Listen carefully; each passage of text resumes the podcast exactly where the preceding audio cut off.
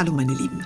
Toll, dass ihr da seid. Schön, dass ihr wieder eingeschaltet habt, auch zu dieser Folge von Lunaris liest. Und die ist was ganz Besonderes, denn ich bin interviewt worden für den Radiosender Besttime FM von der lieben Anja Klukas. Und ich kann euch sagen, es war eine echt gemütliche Talkrunde. Und wir dürfen jetzt vorab, vor Ausstrahlung der Sendung, schon in die ersten Interviewausschnitte reinhören. Wir haben darüber gequatscht, wie es so ist, als Sprecherin unterwegs zu sein, was ich sonst so beruflich mache. Hörspiele und die Faszination dafür natürlich auch und wie man zum Beispiel Geräusche macht für Hörspiele. Das und noch viel, viel mehr hört ihr jetzt. Die Anja und den Radiosender habe ich natürlich unten in der Videobeschreibung verlinkt. Und jetzt wünsche ich euch viel Spaß. Hallo Christine, schön, dass du heute hier bist. Magst du dich einfach mal kurz vorstellen? Ja, hallo. Ich bin Christine Helmecke, hast du schon so schön gesagt. Äh, ich freue mich sehr, dass ich in deiner Sendung zu Gast sein darf. Und ich bin äh, meines Zeichens ähm, Sprecherin, Medientrainerin und freie Multimedia-Journalistin bin ich auch noch. Ja, klingt ja nach einer guten Wahl. ähm, jetzt hast du ja gesagt, dass du auch äh, Moderatorin warst, oder das weiß ich, dass du das schon mal warst und bist. Ähm, wenn du daran denkst, jetzt was den Job betrifft, ist es dann einfacher für dich, als Sprecherin für Hörspiele tätig zu sein, oder hat das im Grunde da keinen großen Einfluss drauf? Mm, doch, schon. Also es ist ja so, ähm, ich habe 2005 mit Radio angefangen und habe da auch schon Spaß an Hörspielen gehabt. Also das Thema ist nicht ganz neu für mich. Ich habe auch Hörspielprojekte dann in der ganzen Zeit noch mitgeleitet für Studenten und sowas. Und mhm. äh, du kriegst, wenn du Radio machst, also wenn du ein Volontariat machst, so eine klassische journalistische Ausbildung im Bereich Multimedia-Journalismus, dann kriegst du auch Sprechertraining. Das heißt, du kriegst diese ganzen Basics, die du brauchst, um sauber zu reden, ja, um akzentfrei zu sprechen und sowas und ähm, richtig zu betonen und die richtige Stimmungslage zum Thema zu treffen, was auch super wichtig ist. Dazu kriegst du Sprechertrainings. Du wirst richtig ausgebildet dafür. Und ich sag mal, du wirst in dem Job äh, relativ feuerfest, sage ich mal, weil du halt auch in extrem außergewöhnlichen Situationen deine Stimme sicher einsetzen musst. Also ich habe schon mal live von einem Karnevalsumzug berichtet mit einer Lautstärke von weiß ich nicht wie viel. Ja, ich habe aber auch schon mal von einem Festival berichtet. Ähm, ich habe schon sehr, sehr schwere Geschichten berichtet darüber, da, also wo wirklich schlimme Sachen passiert sind und so. Und für all das musst du den richtigen Ton finden und das muss immer funktionieren. Und das ist, finde ich, schon eine ganz gute Grundlage. So. Und jetzt beim Sprechen ist es halt so, du musst hier noch ein bisschen Schauspiel mit dazu ja. packen. Also du musst dich in die Lage der Figur reinversetzen, die du zum Beispiel vertonst. Ähm, und auch da kommt es ja wieder drauf an, die Stimmung richtig zu treffen. Ne? Aber es ist halt so, für mich macht's richtig viel Spaß, weil du da noch mehr auspacken kannst. Es ist nicht nur du selbst, sondern es ist du selbst plus den Charakter, den du da darstellst. Und bei manchen Sachen kannst du halt so richtig schön die Sau rauslassen. Und das kannst du halt im Radio manchmal einfach nicht. Ne? Das passt da halt einfach nicht hin. Und deswegen finde ich Sprechen so cool. Ich wollte gerade sagen, als, als Radiomoderator muss man ja schon eher seriös sein.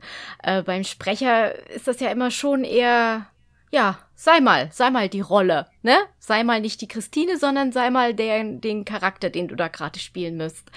Ähm, gibt es eigentlich Lieblingsrollen oder Charaktere, die du gerne sprichst oder die du gerne mal sprechen würdest? Oh, das ist, ähm, das ist eine sehr gute Frage. Ist, glaube ich, die Frage, die man immer gestellt bekommt. Nee, das ist schon eine echt coole Frage, weil ähm, ich hatte riesig Spaß zum Beispiel, äh, als ich mal in einem Fan-Trailer so eine Actionheldin ähm, sprechen dürfte zu einem Computerspiel, zu Apex Legends, wer das kennt. Ich dürfte Valkyrie einsprechen. Und ich hatte so einen Spaß, so richtig den Badass mal raushängen zu lassen. So, äh, wenn du zur Hölle fährst, sag ihnen, Valkyrie schickt dich. Und du denkst dir so, yes! das hat Spaß gemacht an der Stelle. Und was richtig cool war, das war ein riesen, riesen Kompliment. Ne? Da hat dann jemand unter dem Video drunter kommentiert, ähm, ey, ich habe jetzt danach die deutsche Version davon gehört, die klingt wie du. Und ich dachte so, krass, ich habe mich das erste Mal so richtig an sowas versucht und jemand findet es so gut, da geht einem so das Herz auf irgendwie. Dann ist man da so, oh, schön, danke. Ja, das beste Kompliment überhaupt, oder? Mm, voll, ja. Aber sonst gibt es irgendwas, wo du sagst, so, das würde ich gerne noch mal ausprobieren oder da hätte ich jetzt mal Bock, mal was ganz anderes zu machen. Also ich sage mal so, ich habe öfters das Problem, ich muss immer Rollen sprechen, wo geheult wird. ich weine nicht so oft und immer muss ich irgendwie weinen. Aber gibt es sowas, wo du jetzt sagst, ähm, das habe ich noch nie probiert oder das brauchte ich noch nie, aber das würde ich gern mal sprechen als Rolle? Ha, müsste ich jetzt mal überlegen. Hm. Ich würde gerne mal so eine kleine Comicfigur sprechen, tatsächlich. Also so einen kleinen Gnom oder irgendwie sowas. So, ein, sowas richtig Niedliches. So ein bisschen frech, so ein bisschen niedlich. Da hätte ich, glaube ich, mal so richtig Lust. So richtig mit Stimme verstellen. Ja, so richtig, so richtig mit Stimme verstellen und mit den Augen groß machen und die Leute ganz begeistern von mir. Das wäre toll. Ihr habt gehört, also falls da draußen am, am Radio jemand ist, der eine Sprecherin braucht, die einen total süßen kleinen Gnom, den man unbedingt knuddeln möchte, braucht, dann bitte. Wir leiten dann gerne die Kontaktdaten weiter. ähm, wenn du jetzt eine Rolle bekommst, äh, wie bereitest du dich darauf vor? Liest du die Rolle erst oder guckst du, was da ist oder legst du einfach los? Mm, ich schaue mir erstmal an, was der Autor in die Rollenbeschreibung reingepackt hat. So, hm, wie stellt er sich die Figur so ungefähr vor? Also, wie alt ist die? Was, äh, was für eine Art hat die am Leib? Und dann lese ich mir dazu die Rolle mal durch damit ich ein Gefühl dafür bekomme, was sagt die so und in welcher Situation sagt sie das so. Ähm, und dann fühle ich mich da so rein. Also ich überlege mir dann, ähm, ich probiere das dann aus. Also ich habe dann so eine Vorstellung, so eine gewisse, probiere das dann aus, höre es mir nochmal an. Und wenn ich merke, okay, das passt, dann, dann hau ich rein. Es klingt sehr komisch, glaube ich. Also es ist, es ist jetzt keine richtige Anleitung, ne? Aber es ist wirklich so ein, ich stelle mir diese Person bildlich richtig vor. Ich überlege mir halt dann teilweise auch, ob ich selber schon mal in so einer Situation war und das Gefühl irgendwoher kenne. Und dann äh, lege ich los. Genau. Aber sprichst du es dann im Grunde auch einmal ein und dann ist gut oder machst du das in verschiedenen Versionen? Mm, das kommt drauf an. Also das kommt drauf an, mm, wie nah oder fern mir diese Rolle ist. Also es gibt auch Sachen, wo ich mir so denke, ja, ich muss jetzt da irgendwie fies klingen. ähm, ich muss mir aber erstmal anhören, ob ich wirklich fies klinge oder ob das so, ob ich mich so anhöre, wie ich mir das vorstelle, weil hm, das ist auch so ein Training, das man zum Beispiel bei der Radiomoderation macht. Also wir haben das gemacht, dass man sich hm, dass man Zettel bekommt mit einer Stimmung, man nur man selbst weiß, welche Stimmung das mhm. ist ähm, und die Leute stehen mit dem Rücken zu dir und du musst einen Satz in genau dieser Stimmung vorlesen. Und du denkst, du machst das. Und dann kriegst du von der Gruppe Feedback und stellst fest, ja, äh, nee, war nicht so. Ne? Und dann musst du nochmal ansetzen. bis die Gruppe wirklich rauskriegt, was für eine Emotion das war. Und genau das Gleiche ist das halt beim Annähern äh, an Leute, und ich habe am Anfang, also gerade so feine Nuancen oder sowas, da musste wirklich so schon zwei, dreimal einsprechen und sagt, doch, das war's, das war's. Und dann musst du dir merken, wie du das gemacht hast an der Stelle. Ja. ja, genau. Ja, wenn, wenn Regieanweisungen nicht unbedingt mhm. dabei mhm. sind, ist das ja manchmal auch gar nicht so einfach. Ne? Wenn, wenn du nicht weißt, wie der Autor sich die Rolle vorstellt. Ähm, was fasziniert dich jetzt so ganz allgemein an Hörspielen? Ja, das Kino im Kopf. Ey, ich habe, äh, als ich klein war, habe ich TKKG gesuchtet. Ja, ich habe die drei Fragezeichen gesuchtet, so die Klassiker, die man so kennt. Ich war nicht so Team, Team Bibi Blocksberg, das war nicht ganz so meine Baustelle, ähm, aber schon TKKG, drei Fragezeichen. Dann habe ich irgendwann ähm, so alte Krimis und sowas. Da gibt's ja so Europa-Hörspiele von so Krimi-Klassikern und so, die fand ich auch ganz toll. Ähm, also auch so der, oder solche Sachen wie der Hund von Baskerville oder sowas, ne? Großartig. So, Christine, ich weiß ja, dass du streamst. Wie bist du da eigentlich drauf gekommen, das zu machen? Mhm. okay. Neugier. Neugier, einfach Neugier. Es ist, ich bin ich bin ja ausgebildete Multimedia-Journalistin und das heißt, ich habe schon relativ früh auch Webvideoproduktion und die ganzen Social-Media-Geschichten und mhm. sowas. Das habe ich alles schon inhaliert sozusagen. Und als Twitch dann aufkam, habe ich mir das angeschaut, habe gedacht, was ist das jetzt eigentlich? okay, da sitzen Leute, die Ja. gucken anderen Leuten beim Computerspielen zu. Ähm, und ich habe erst nicht so, es war für mich erst nicht so ganz greifbar, warum das so spannend ist eigentlich. Und dann habe ich ein bisschen zugeschaut und fand es halt extrem interessant, also gerade wie die erfolgreichen Leute das so gemacht haben und habe so überlegt, hm, was machen die da eigentlich? Im Prinzip ist es ja auch, es ist moderiertes Computerspielen, wenn du so willst. Also die erfolgreichsten sind ja wirklich die, die super kommentieren können und unterhalten können, Ja. während sie da zocken. Ja. Ne? Und äh, dann war so die Überlegung, ja, aber muss man das denn jetzt nur fürs Zocken benutzen? Nee, eigentlich nicht.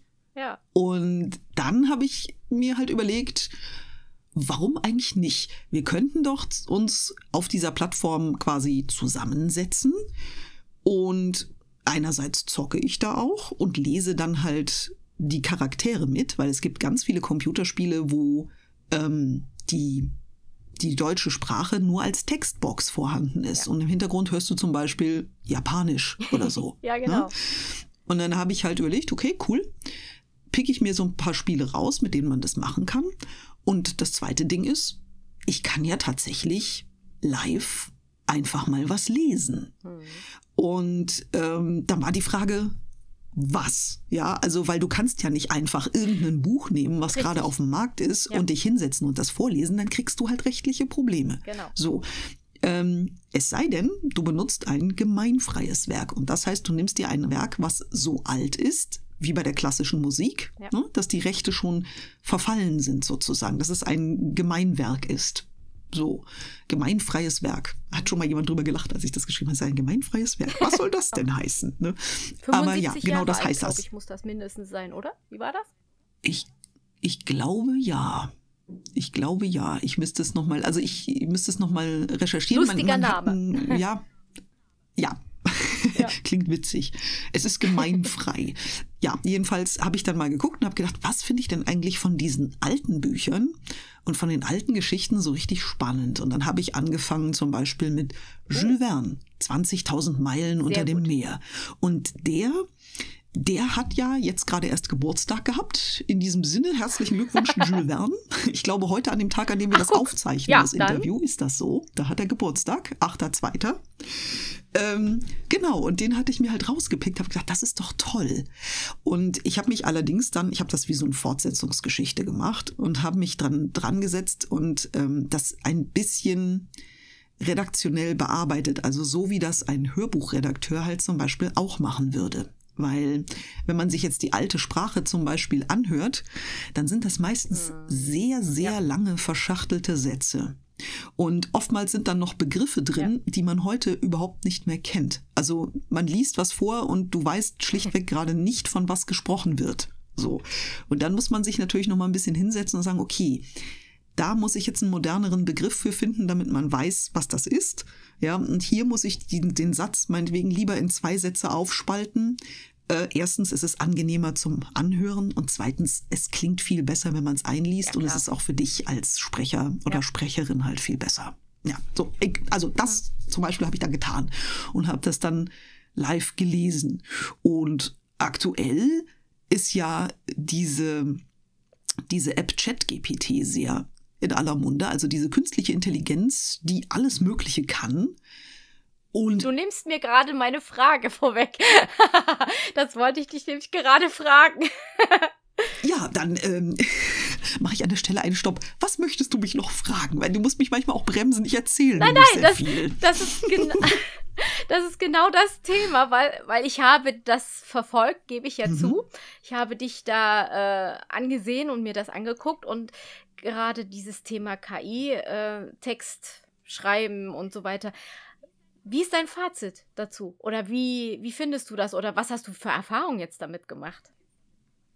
Also die bisherigen Erfahrungswerte so. Also sie kann nicht besonders gut reimen, das haben wir schon festgestellt.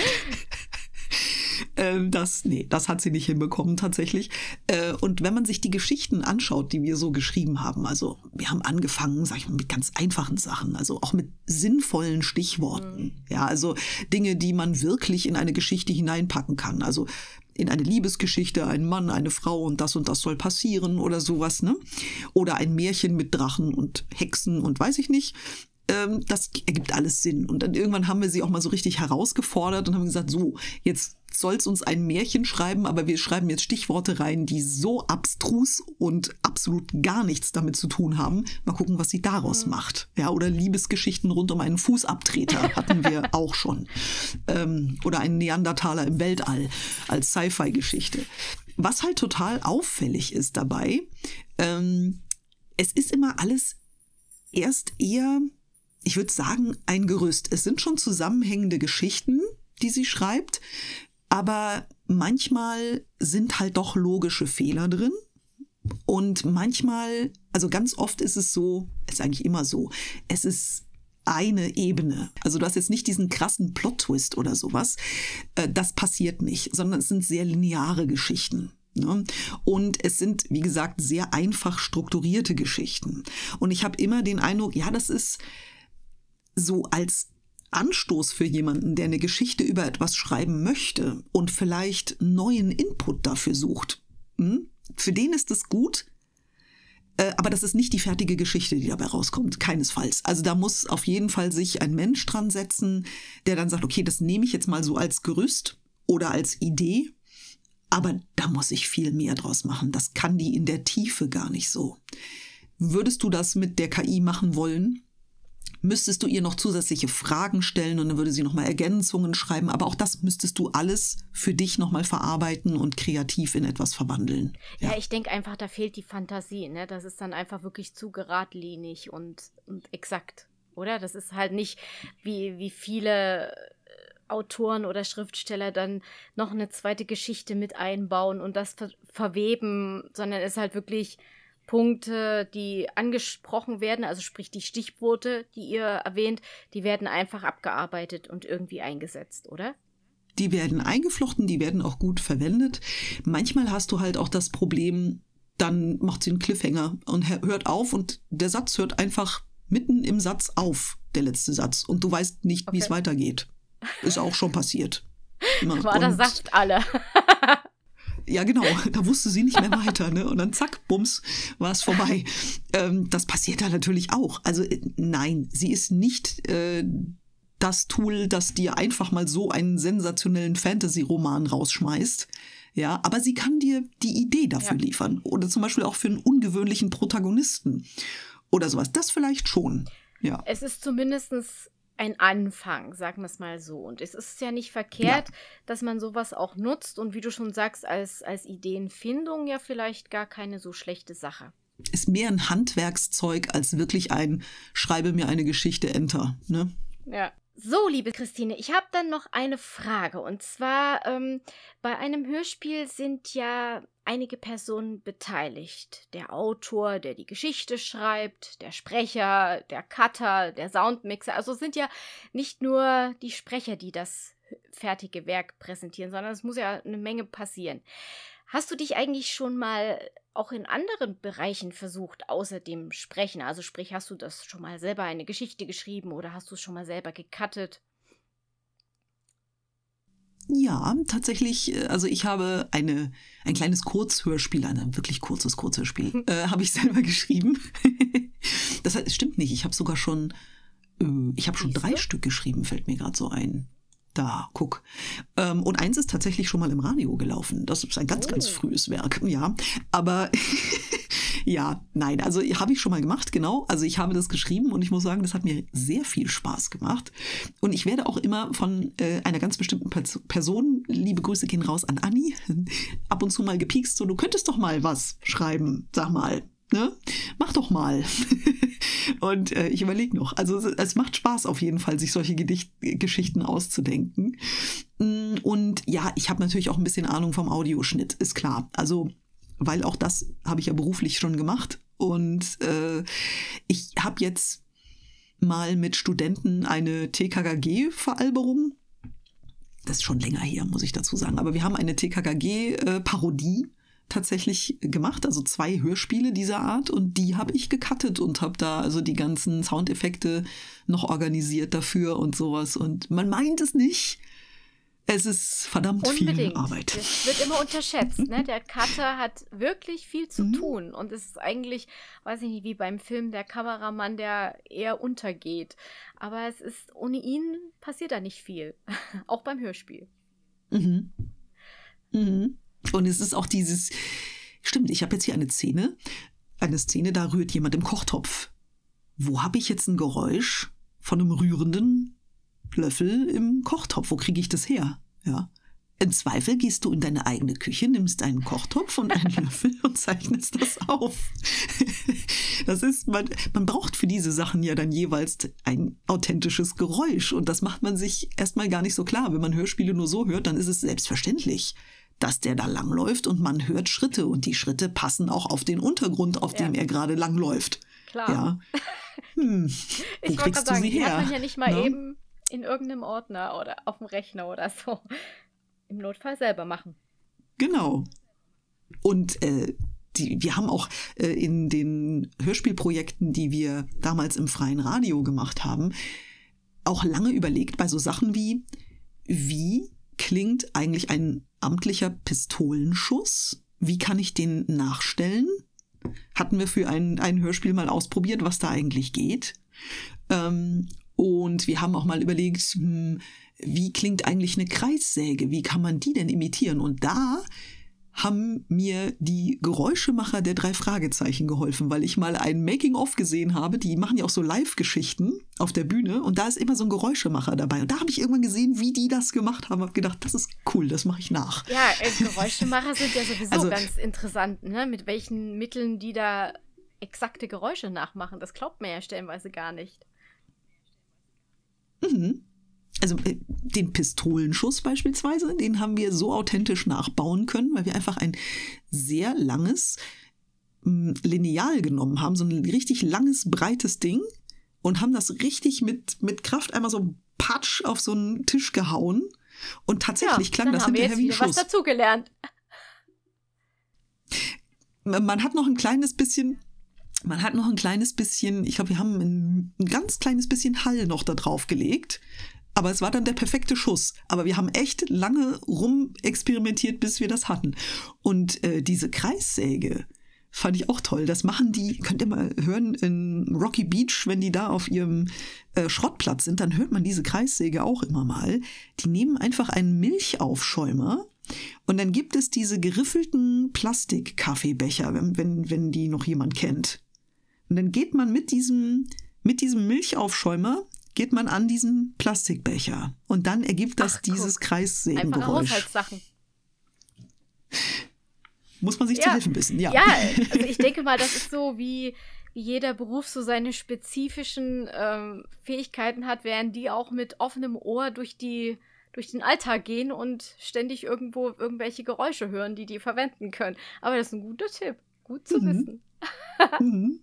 Ja, das sind so, so Kleinigkeiten. Ne? Aber das ist ja auch das Schöne, gerade bei, bei Hörspielen, dass man mit so einfachen Mitteln Emotionen, äh, äh, Situationen oder sonstiges entstehen lassen kann. Und der, der Rest passiert dann im Kopf. Das ist dann Hörersache.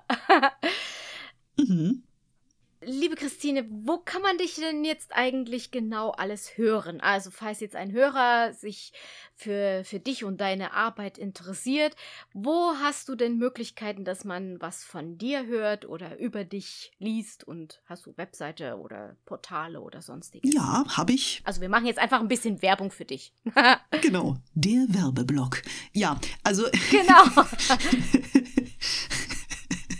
Es ist einfach unglaublich. Es gibt mich auch im Internet. Ja, also zum Beispiel äh, auf äh, www.lunaris-liest.de.